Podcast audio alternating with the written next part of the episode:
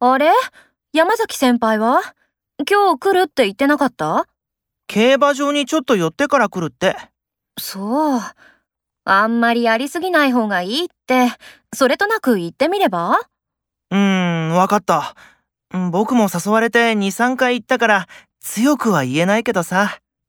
ギャンブルなんて上達しないんだから、ずっと下手の横好きだよ。